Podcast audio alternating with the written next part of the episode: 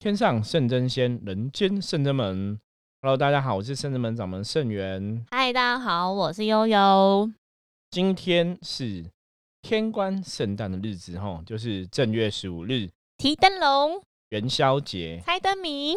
好想去看灯会哦，真的。对，不知道今晚上有没有哪些地方灯会可以看？好像蛮多地方都取消了。对，可是我们今晚上应该也很难看。对，我们今天的那个整个行程超忙。很丰富，对，今天是从很多朋友，你们如果有报名参加我们这个天官赐福的活动，所以我们在今天就会举办。那今天他还要跟天官祝他生日快乐，是，因为今天他生日快乐很重要的大家可以在云端、远端跟对心里想也可以，就朝天这样子哈，祝福天官大帝生日快乐。嗯，之前我曾经讲过哈，我说天官呃，应该这样讲。我们都讲过，说神明生日的时候是很重要日子，嗯，因为通常都会利用神明生日的时候祝他生日快乐之后，因为神明的那个心心情好，对，心情好，那祝完他 生日快乐之后，就来跟他祈求，嗯，对，看你要祈求消灾赐福啊，祈求财运啊，祈求平安啊，祈求任何任何的事情哈，嗯，所以通常我们都会在这天会有很多的活动，对。那种比较简单，就是神明生的是你一定要祝寿嘛。对，那祝寿完之后。对，那因为像圣的门是灵修法门，所以我们会灵动嘛。嗯。那灵动是用你你的本本灵吼来跟神明行礼吼，那是一个算是一个最高的敬意。对，那行礼完之后，通常就是有些时候神明可能就会来。嗯。对，那有些时候是他们的好朋友济公师傅会来。来吃来吃生日蛋糕吗？对，就金师傅会来，就是说，其实我觉得神明生日、生日们的神明生日来拜拜，其实都还蛮有趣的。嗯，因为不每个时候都会有不同的收获跟体验，而且都会就那个当下、当时，可能我们很需要，他就会来。不管是透过圣元师傅告诉我们也好，或者是济公师傅来告诉我们也好，然后传达他的旨意，然后提点我们一些需要注意的事情。对，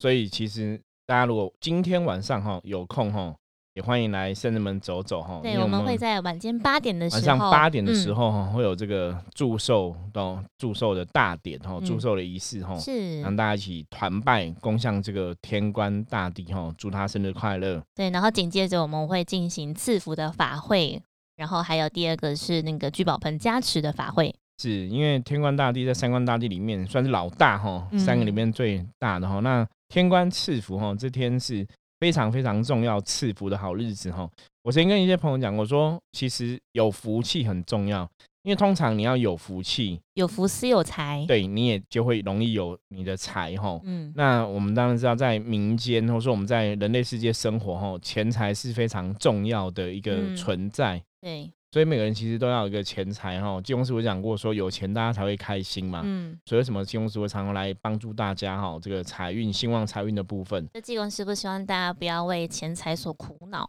对，所以像我们明天也是有这个兴旺财运的法会，对，会在下午进行。好，那我们接下来要跟大家聊什么呢？聊关系这件事情。对，我们要从能量的角度来看看哈，因为圣智门最近其实服务了很多朋友。那这些朋友很多在那个大多数的状况里里面，有些人都会觉得他们是忧郁症的患者。早期我们曾经说过，我们服务过一些忧郁症患者哈。以前有一个叫经典案例，那个朋友可能就是他都会时时刻刻想不开，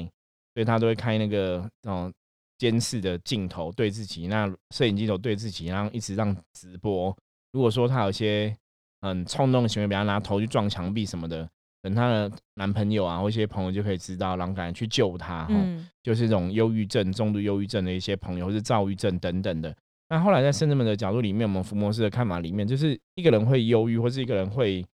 有这些行为哈，产生忧郁症这种行为，通常是真的跟内心的状况有很大的关系哦。那什么样的关系？其实最重要就是不开心。嗯，压抑。对，压抑、不开心，所以造成内心。灵魂的能量很耗弱，那吸引力法则来讲，如果说你灵魂很耗弱之后，自然而然你就会吸引不好的东西靠近，嗯，所以他们可能呈现出来也很容易会有一些卡音的状况啊，或者说负能量影响的状况哈。所以这种东西其实有时候要从很多层面来了解啦。因为像生子们习惯就是说，我们从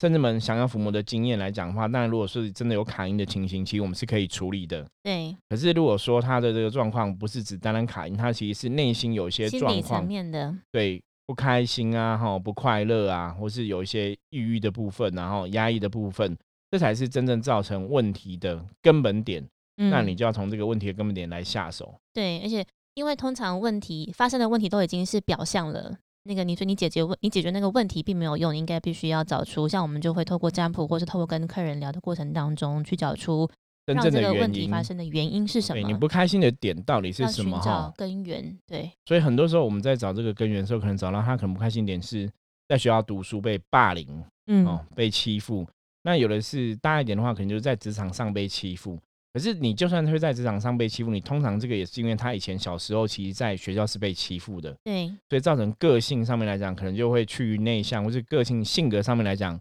与人相处有一些比较。奇怪的地方，对别人来讲是比较奇怪的地方，所以反而他们去职场也会有同样的问题。嗯，就有点像刚师傅说的，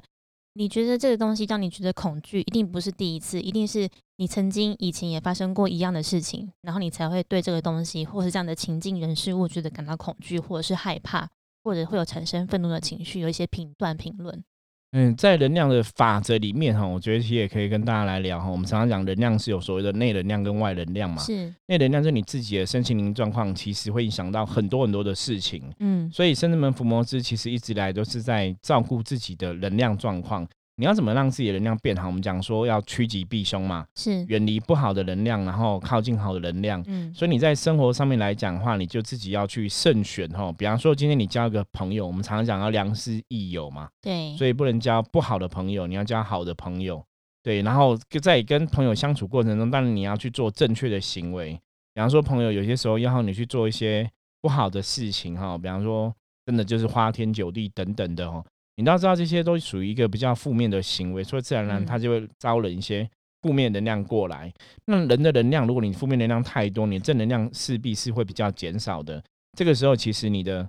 状况、你的运势基本上也不会很好，因为你的负能量巨多的话，其实你就会吸引负能量的结果。对，所以我们常常在讲说修行啊，或是在人生生活当中，其实时时刻刻保持自己的正向，保持自己的正能量，其实非常重要。对，那保持自己的正能量，其实有个最大的观念，就是你要给自己一个正念、正确的念头、正确的思想。然后刚好在演，就是程旭刚师傅讲的这一段话的那个，有时候话就一体两面嘛，就是你也要察觉自己不是处在正面的时候，你要察觉就是自己如果说有一些负面的情形。负面的情绪，比方说，呃，今天这个状况就自己突然不开心，对，或是闷闷的，是，也不晓得是哪里闷闷，不晓得哪里不开心的话，你可能要找出问题，因为人不会突然不开心，不会突然闷，对，基本上人如果状况很好，你可能每天就是，当然会有平静的时候，没有错，可是其实情绪还是可以察觉到，我现在是开心的。我现在是快乐的，或者我现在其实是不开心的。我现在是不快乐的。嗯，那其实大家在生活当中真的要去知道说，如果你现在是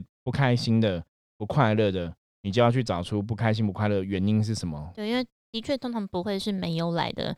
它一定会是触动到你心里面的某一个开关、某一个点。对，不管你是可能看到看到个什么东西，听到一个话，或是跟别人聊天想到什么，一定有原因。那如果你真的怎么找都找不出原因，你真的莫名其妙都不知道的话，那你其实可以来找圣真门，嗯，就可以来找我们卜卦占卜知道一下，说那你自己都不晓得原因，是不是真的是有可能是被无形干扰的？对，被无形干扰，被无形影响哈。那因为无形干扰跟无形影响，它有可能真的是你就没来由的。的确会这样子。我们之前讲过，说负能量的影响，哈，对人来讲，如果说你真的今天有卡到负能量，哈，最简单的判断就是你会怎样？会不开心吗？对，会闷吗？嗯，对。那在生气、想要哭或沮丧，莫名有情绪嘛？会，或者说你其实，在你的生活当下，哈，这个当中，你可能会觉得很嗜睡，就是很想睡觉，或者怎么睡怎么睡怎么睡都睡不饱。对，然后或者你已经睡很久了，哦，要么就是睡，一种是睡不着。一种是你都睡很久了，还是睡不饱，就蛮极端的，都会这样子。是，所以其实像现代人，其实很多时候，其实我常讲，现在的很多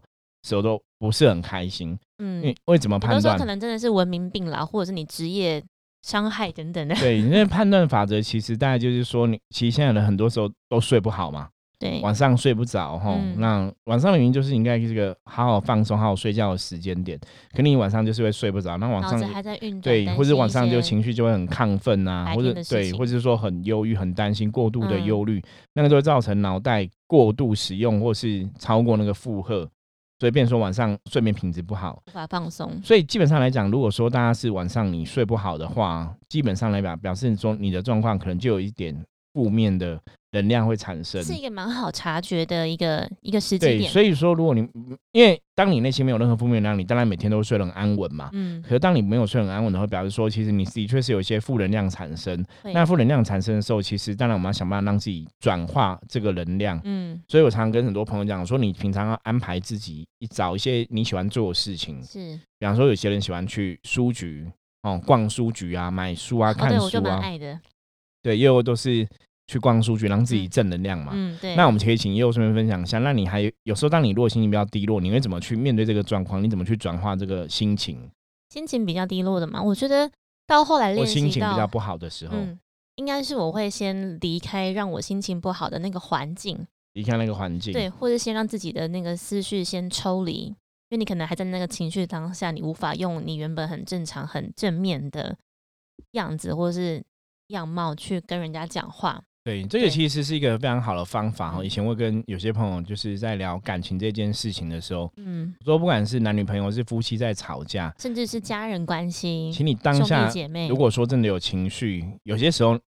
你现在你在一个负面能量的情绪上面来讲话，如果你硬要去沟通，基本上有些时候不是一个非常好的时机点。所以这个时候你真的就是要离开这个场合，对，所以我离开这个状况，我就会等那个情绪先过，我会去消化。在自己内心也会就是闪过很多想法泡泡这样子，然后我也把我心里面的委屈就跟自己说，我就会跟神明连接，这样我刚刚怎么遇到这样的事情，然后我当然也会想到想另外一方面是我去理解对方为什么这样子说，为什么这样对，因为有些时候可能是对方他也在这种负面的情绪之下，所以大家其实要察觉这个东西，不要让负面的东西互相影响，很重要。那像是搞不好他的那个言语背后，他是因为担心你，所以讲出那样子的话。然后言语背后，他是希望事情可以往更好的方向走，所以他讲的那个话，就像以前小时候我遇过有些长辈，比方说父母对小朋友都是关心的嘛，是，那父母会想要关心小朋友，那可能就会比较唠叨，嗯，比方出去玩就跟你说，哎，你不要太晚回来呀，哈，你要早点回来。那小朋友，那年轻人就会想说，出去玩难得出去玩，想要跟朋友多聚一点，可能就不会去在乎这个所谓的门禁时间，有时候就会超出时间嘛，嗯，那回来可能就会被骂啊。那个骂的前提其实是因为。父母的状况，他其实是关心，是，而过度的关心反而变成压力。对，所以这个时候其实要大家了解这个状况之后，我觉得要自己善于跟家人沟通，嗯，因为家人绝对是家人，就是真的是爱你的人，那你们是一家人嘛，毕竟是亲人。天下无不是的父母，然后也无不是的小孩嘛。所以遇到任何问题，其实家人，我我觉得沟通很重要。嗯，对，家人的彼此沟通、彼此的关心也非常非常重要。这边其实没有什么是不能沟通的，可能找一个适合的时机点，然后去讲。比如说，可能不是当下，也不是当天，可能隔两天，然后我们在餐桌上，或者是吃饭之后去散步的那个路途当中，比较轻松的状态下去分享。哎。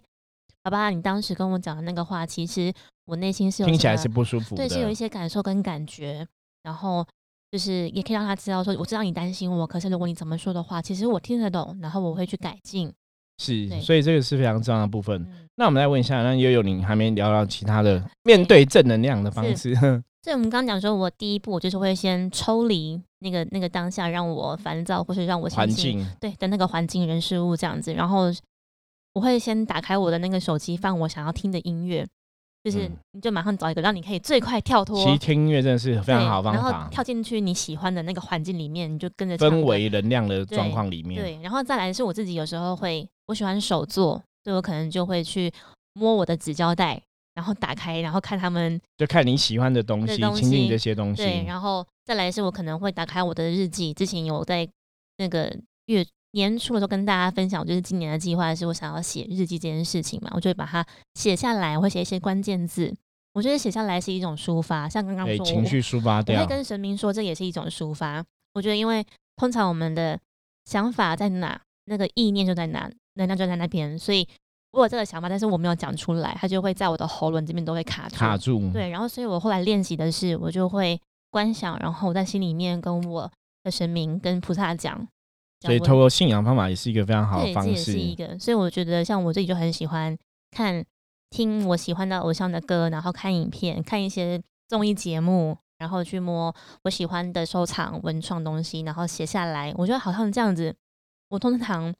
八九不离十，大家都蛮受用的。很快就会转念。对对，其实也有这分享了非常好的一个方式哦，就是你真的要亲近你喜欢的事情，嗯，然后亲近你喜欢做这些事情，它会让你开心哈。对这些事情你平平常做的事情，就是一种蛮开心的情绪。嗯，所以当你觉得它自己有一些不好的状况的时候，其实就是要远离那个造成不好状况的不因素。我觉得不管是人或是事情或是环境，嗯。然后创造出一个有利于自己的环境哈但我。觉得到后来是因为，毕竟也是活到这个年纪，或者是走修行也一段时间了。到后来我会多做一个步骤是，我当然会希望可以再跟圆满这个事情可，以圆满，所以我可能还会找一个时机，或是一个时，就是一个比较好的时机点，去跟这个人和解，或跟这个事情和解，或跟当下那个情绪和解。就是你等于你也放下这个人，或者你放下那个情绪，然后不会挂念在自己心上。这个是非常好的后面这个非常好方法哦。因为以前可能会觉得那没有关系，反正我现在开心就好了。可是其实那个事件还悬在那边，对方可能也跟你有相同样的想法，对，可是有时候对方可能不是很很主动去讲，也许他只是放在心里面，是所以有时候沟通两个人要有个良好沟通的时候，有一方真的是还是要主动一点。对，所以我觉得这就有点可以回到我们今天想要跟大家分享关于关系这件事情。我觉得这些东西可以真的是受用在刚刚师傅说的，不管是伴侣也好，夫妻也好，或者是像家长跟小孩也好，不管是就是你是对父母亲也好，或者你对你的子女也好，我觉得这是一个很棒的一个练习嘛，沟通方式。诶，的确是这样子哦。因为今天想要分享关系，是因为我们我们最近遇到一些例子，都是小朋友哦，比方有比较年轻的，不管是男生女生，他家庭可能男生女生在社会上看法来讲，都觉得他们是有忧郁症的倾向。嗯，然后就是我们有朋友就介绍来找我们，因为忧郁症有时候表现出来就好像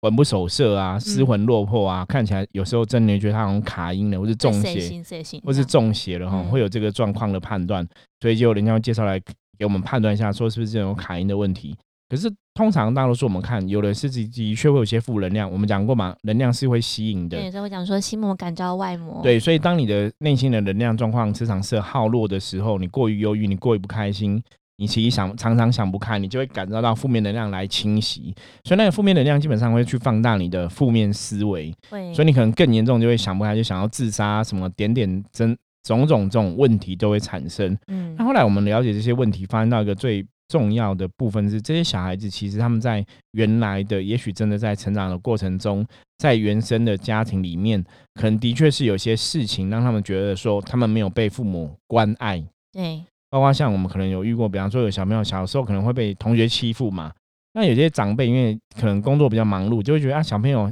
打打闹闹很正常，其实那是没有关系的。对，可是那个你不知道这个事情，其实你的小孩子有些小孩子是就肯定肯定就比较天真浪漫哦，就没有关系就过了。嗯，那有些小孩子可能个性本身就比较内向，或者是比较敏感，嗯，他会把那个事情放在心里面，然后可能就会想说，妈妈都没有关心我，爸爸没有关心我，好，那一次两次他都放心里面，然后下次被欺负，他被放心里面，因为爸爸妈妈，或是说他其实有跟父母告知，父母可能只是跟他回了一句说啊没关系啦，没有关系，小朋友玩玩没关系，可他心里很难过、很痛苦，他都不知道，哈，父母没办法。他也没有办法说出来，哈，因为小朋友不敢直接跟父母表达他的情绪嘛，父母也觉得那没什么关系而且。我觉得小朋友其实讲出这个情绪需要蛮大的勇气的。对，你看，那有的讲出来之后，父母又没给个正回应嘛，所以那就会更严重。我觉得应该这个应该不是小朋友讲出来的，是我觉得人要讲出他让他感觉不舒服或者是不愉快的事情，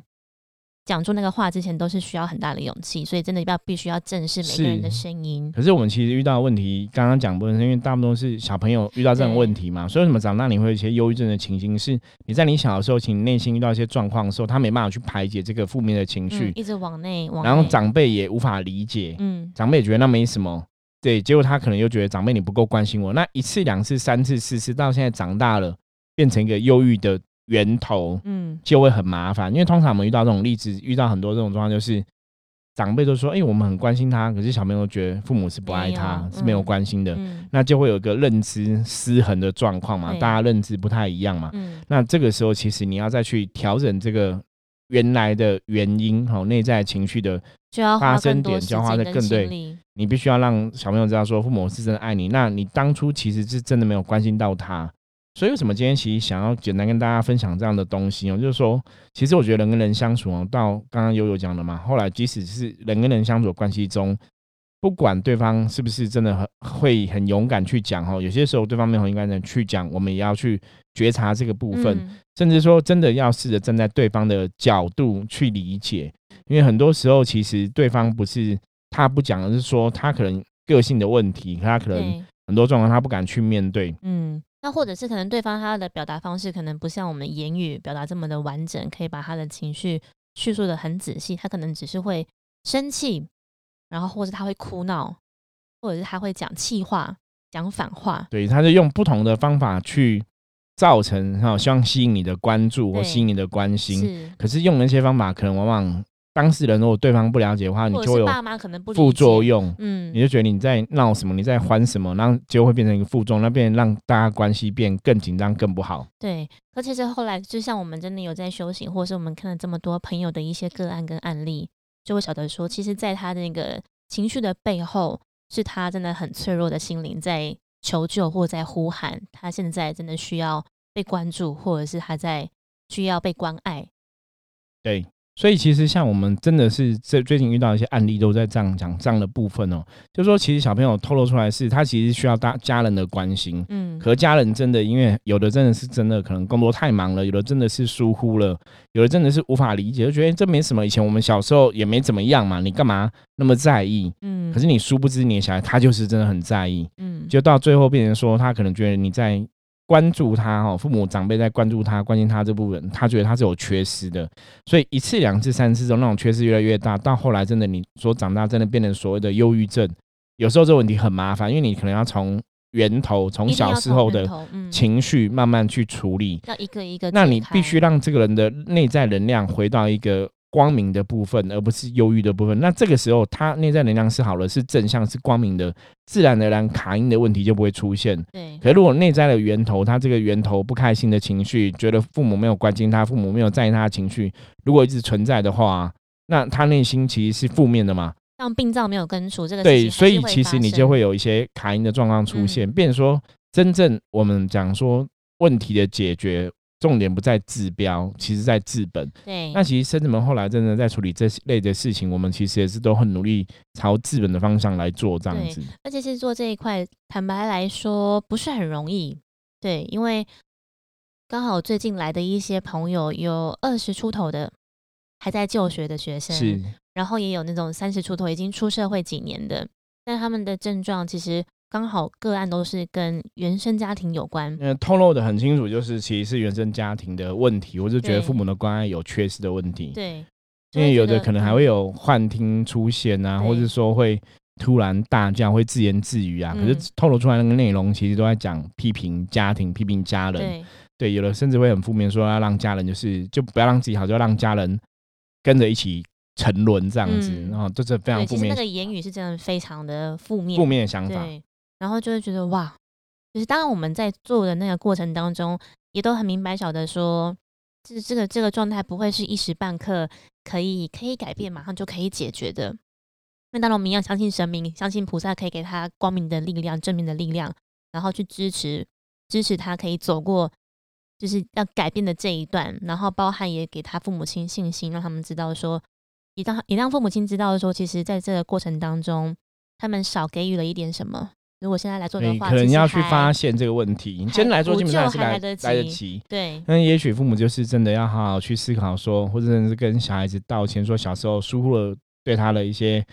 不开心的事情哦，疏忽了一些关爱这样子哦，没有去关注到他。那也小朋友，我觉得也要去理解父母亲的难处。对，很多时候是不是父母亲不关心你，或是不关爱你，而是父母亲。无法理解你在想什么。嗯，我觉得大家如果都可以各退一步的话，你去了解对方的真正想法，其实那个问题就不是一个太复杂的问题。对，而且其实我们这样回想，我们最近这一两年来遇到这样的个案，都是父母亲带小朋友来的，是因为他们不理解、不了解，怎么怎么好好的一个小孩会变成。忧郁症的情形怎么会这么不开心？对，那像是我们如果案例里面有的，当然有的，也可能是因为课业的关系。哦，比方说，真的是父母亲希望他去读什么，可是他自己又不想读，说他的成绩真的没有达到父母亲的期待。嗯，所以其实有时候跟人比较起来，我都觉得我小孩子特别幸福。嗯，对，因为我完全是那种就是适性放发展牛夹操，对，放牛吃草，就是你喜欢做什么就去做。那你嗯找到你的兴趣，爸爸都支持你。比方说像我女儿就很喜欢跳舞嘛，嗯对，我们就支持她，让她去跳舞啊，上课啊，啊然后去嗯学习她想要喜欢的东西。嗯因为我觉得这个非常重要，因为我以前小时候自己我喜欢什么，其实没有大人帮我选择，